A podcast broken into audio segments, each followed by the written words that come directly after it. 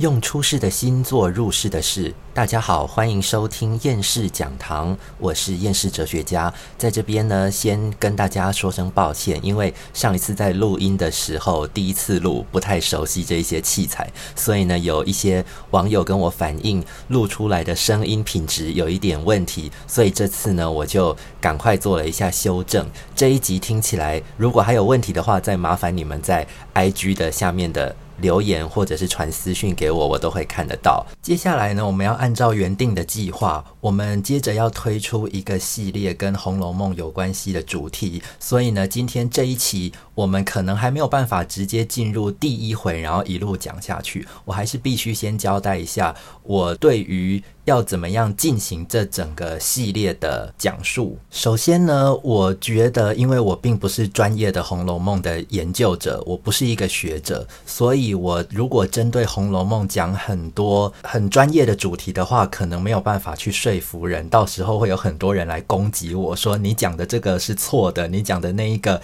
也没有经过考证。”不够严谨这样子，所以呢，我想我并不会针对很多有争议的学术上面的问题去做很纠缠的说明。好，我不会去轻易的表达我对于某个争议的问题的观点。但是呢，如果我刚好讲到某一个有争议性的问题的话，我会推荐大家说，如果你想要更深入的了解的话，你可以去参考某某学者的书、某某学者的研究，比如像是台大欧丽娟老师的说法。我对于我这一个频道的定位就是。我想要陪着大家一起读经典。既然是跟大家一起读的话，那当然就是我希望能够采用第一回、第二回、第三回这样子按照顺序一路讲下去。所以呢，大家可想而知，这会是一个非常庞大的。因为《红楼梦》总共有一百二十回，所以如果我们要按照顺序从第一回讲到一百二十回的话，可能要好几年的时间，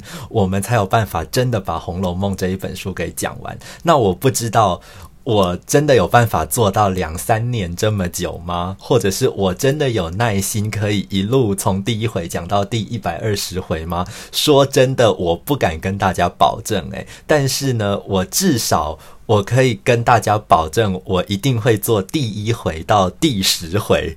这会不会太少了？就是至少我可以很肯定的说。我接下来会一路从第一回先讲到第十回，这样子我会算第一季的内容。如果之后，我觉得大家的回应还不错，然后也很想要再继续听下去的话，我可能会再规划第二季，就是从第十一回再一路讲到二十回或三十回之类的。首先呢，这是一个尝试性的做法，我就先从第一回讲到第十回看看。好，所以呢，我们的做法就是希望能够从第一回一路讲下去。我们理想的状况是可以一路把整本书讲完，但是今天因为是。《红楼梦》系列的第一集的关系，所以我们没有办法直接讲第一回，因为我们要先做一个《红楼梦》整本书的概论，整本书的一个大致的介绍，否则大家会一头雾水，直接翻开第一回你会睡着哈。就是我有很多的朋友，每次呢只要跟我讨论完《红楼梦》，因为我会一直跟我身边的人推坑，就是《红楼梦》这一本书多好看，多好看，我给我多大的启发，所以。我有很多朋友听完我舌灿莲花的介绍之后，他们就会回家去翻自己的那一本《红楼梦》。但是都有很多人说，我看完前两页我就一路睡着了，我就睡了四个小时。因为你真的要从第一回直接进去是非常门槛是很高的，所以我一定要先做一个概论，让大家先了解这本书大致上在讲些什么。要正式进入之前，我们先中场休息一下。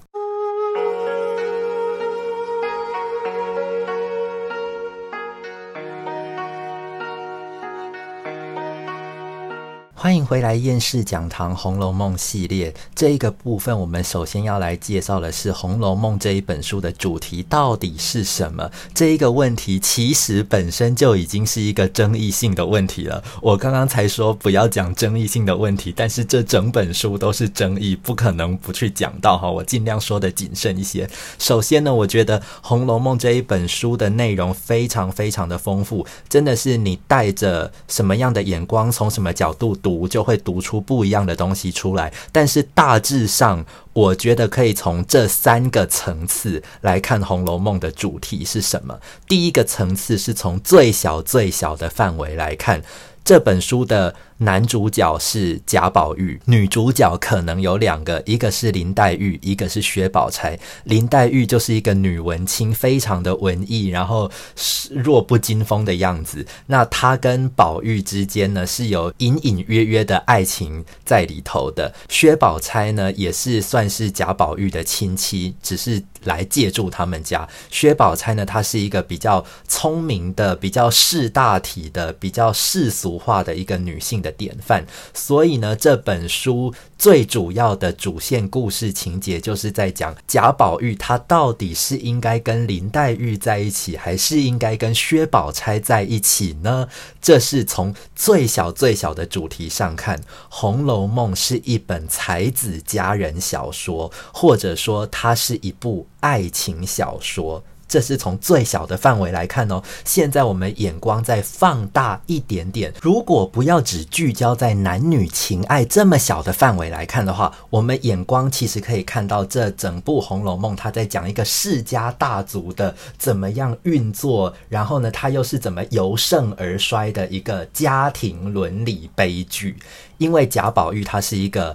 世家大族里面的贵公子，所以呢，这本书当然不可能只讲一个贵公子的生活，他还会看到更广大的，比如说这个家族里面的人是怎么样管理整个家族的，那这个家族跟皇室之间的关系，他们跟皇帝之间的关系，以及这个家族里面是不是有很多藏污纳垢的，他们到底是怎么样才能够去撑起一个这么大家族这么多的开销？好，那最后这个家族又是怎么垮下去的？除此之外呢，你还可以再从更大、更大、更大的观点来看。你可以把整本小说当成它是一个寓言故事，它是在讲内在有一个更深层、更深层、更深层的含义，是它表面上没有呈现出来的东西。比如说，根据学者的研究，整本《红楼梦》很有可能都是在讲反清复明。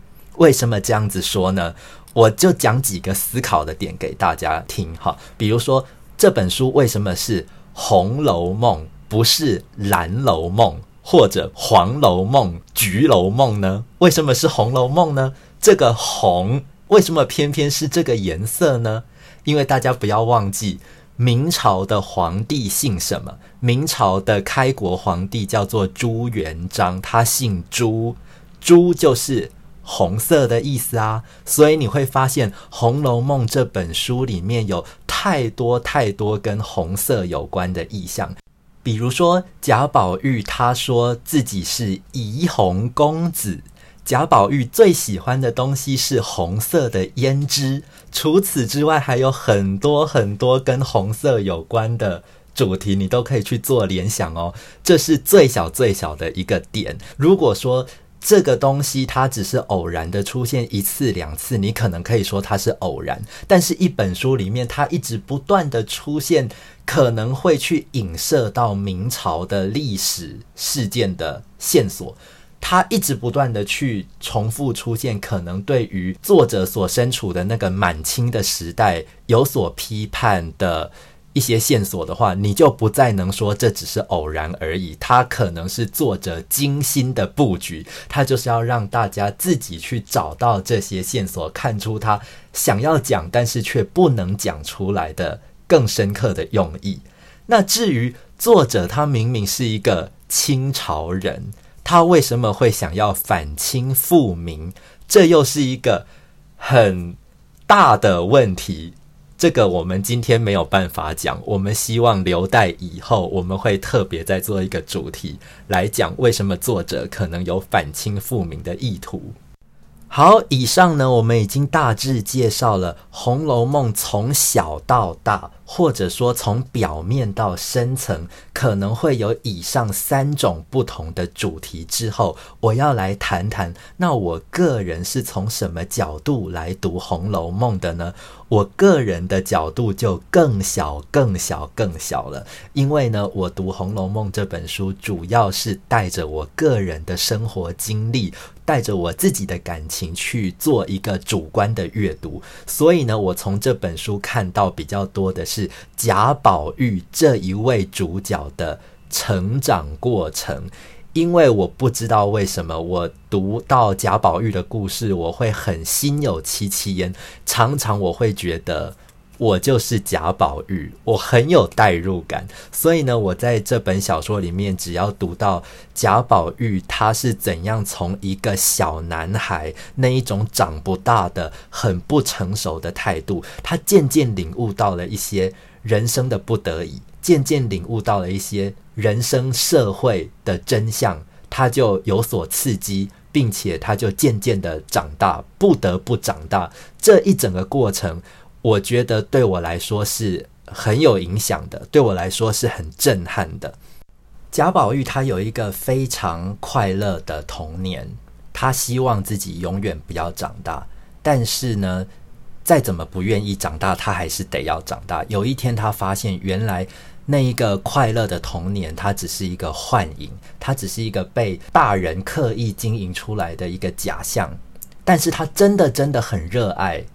他所身处的环境，他想要跟这些姐姐妹妹们，想要在这个环境永远的拥有这些东西，永远的待下去。但是原来他所想要保护的东西是这么的脆弱，或者甚至说，其实从来就不存在一块净土。这个世界上没有净土，他总有一天要面对真实的世界的时候，他也很想长大。但是他已经失去了长大的能力，所以他最后只能选择离开，他只能够出家当和尚。这就是《红楼梦》是一个悲剧。一个人他抗拒长大，他不想长大，但是最后不得不长大。他没有能力成为世俗意义上所谓成熟的男人，所以他只能够选择让自己消失在这个世界上。其实这个结局还是有一点过于浪漫了，因为贾宝玉至少他最后还能够选择消失，他还能够选择出家，已经算是挺幸福的。但是我们一般人，我们是没有权利选择消失的，我们没有办法离开，我们只能够变成是一个没有定位的游魂，在这个世界上漂流漂浮。这就是我们这个时代的人生存的真相，所以我觉得《红楼梦》的故事，尤其是贾宝玉的成长故事，对我来说真的是一个算是心灵的安慰，或是心灵的寄托吧。好，关于《红楼梦》的主题以及我是怎么样阅读《红楼梦》的，我先暂时讲到这边。这一集还有最后一个部分，我要跟大家推荐。如果你真的很想要读《红楼梦》的话，你可以去买哪一个出版社出版的版本。我们先中场休息一下。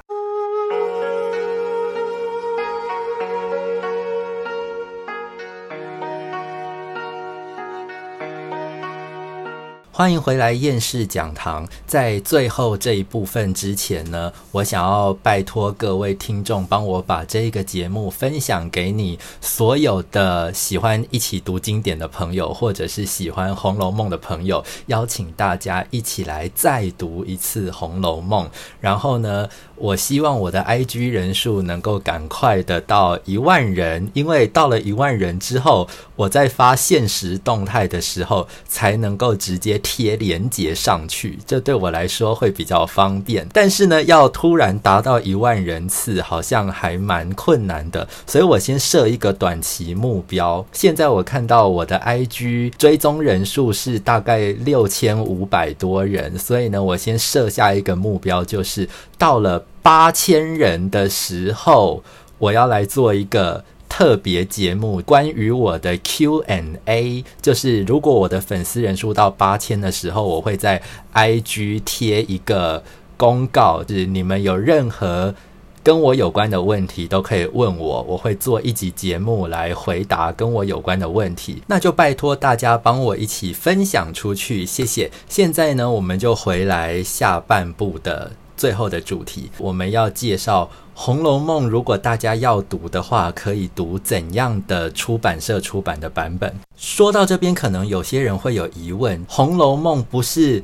每一间出版社出版的原文都应该要是一样的吗？因为《红楼梦》不就是一本书吗？难道不同的出版社出版的内容会不一样吗？那我就要再提醒一下各位，大家如果有读过高中国文的话，应该都知道，《红楼梦》这一本书作者还来不及写完，他就过世了哟。一本书还没写完，作者就过世了。聪明的朋友，你觉得这意味着什么？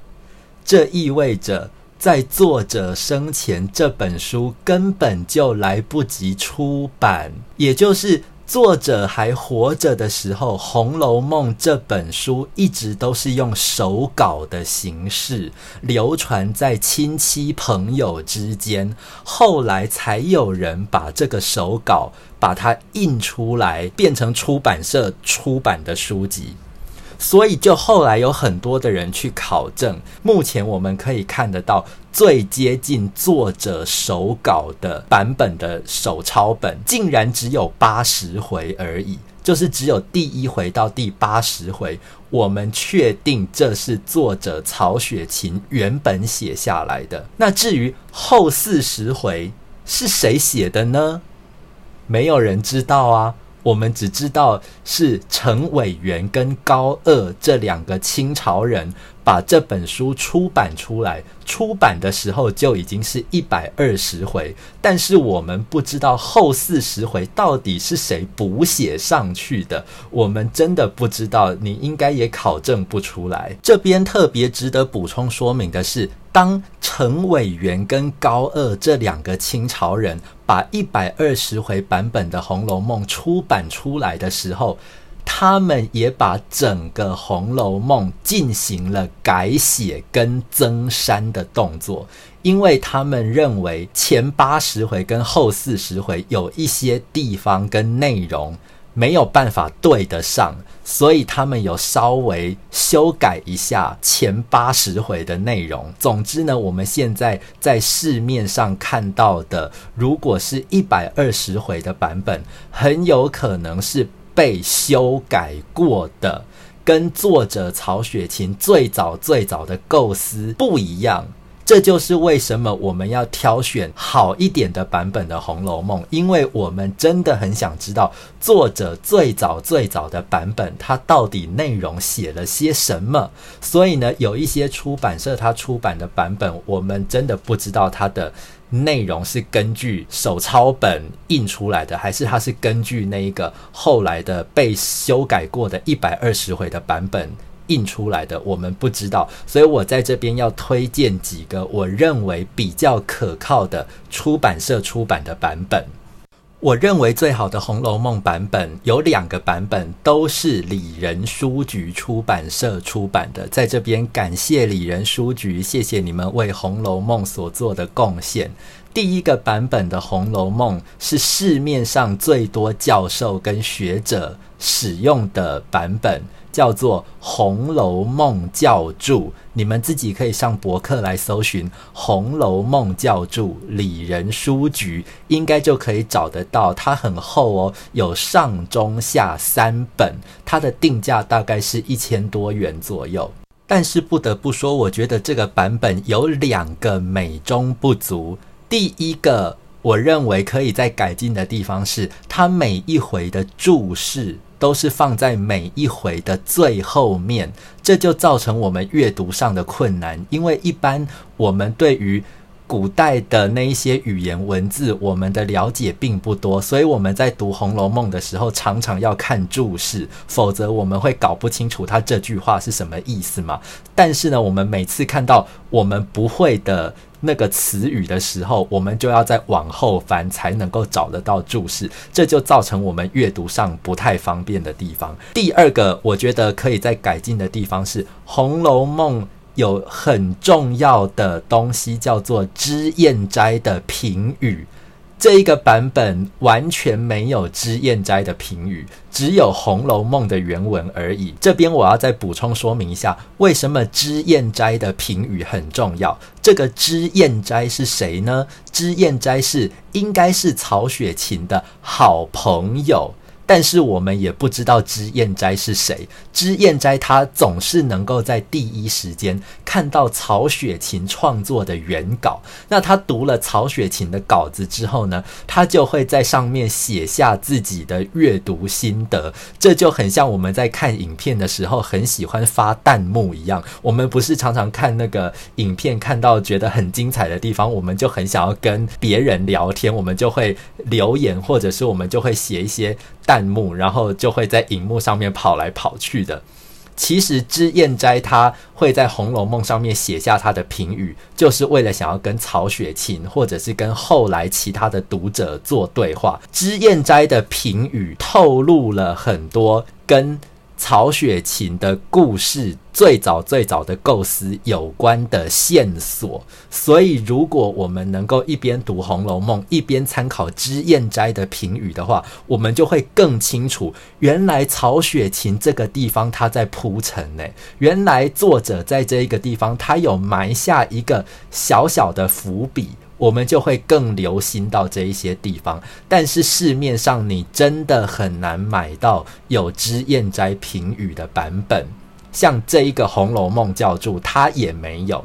所以呢，里仁书局为了要弥补这个美中不足，它就出了第二个版本，是最近才出版的。这个版本的书名叫做《红楼梦新注》，是。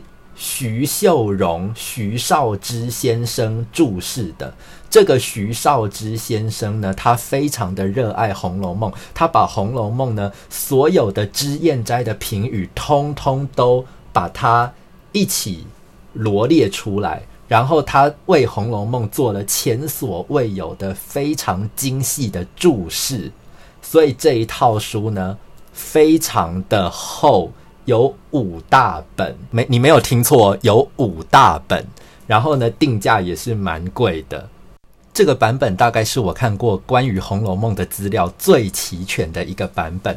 但是呢，我不会建议大家一开始读《红楼梦》就去找这个版本的来读，因为除非你是下定决心你要认真做研究。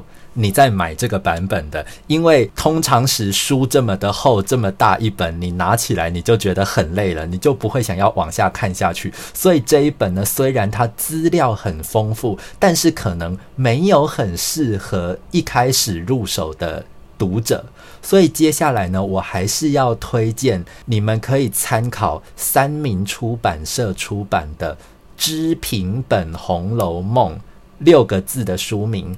知平本《红楼梦》三明书局，因为呢，这一个版本它有两个好处。第一个好处是，它把注释放在每一页的旁边，也就是说，你这一页如果你有字词看不懂，你立刻往左边看，你就可以看到注释，它就列在旁边，非常的方便，你不用往后翻。另外一个好处就是，它有把一些重要的。脂砚斋的评语罗列上去，他就会只有挑选一些重要的，他没有把所有的脂砚斋评语列上去。但是呢，我觉得他列出来的这些重要的脂砚斋评语已经够了，已经很适合一般的初学者。一边读原文，然后一边参考了。所以，对于一开始你如果现在才打算要第一次阅读《红楼梦》的话，我会建议大家可以买三明书局的知平本《红楼梦》，可能是会比较适合你的。好了，以上呢我已经介绍完《红楼梦》这一本书前八十回跟后四十回的版本问题，然后我也推荐了市面上我们可以找到的《红楼梦》版本给各位。那下一期开始呢，我想要直接从第一回进入，跟大家一起阅读《红楼梦》。今天我们的节目就到这里哦，谢谢你的收听，希望下一集还可以再看到各位。我们就讲到这边，拜拜。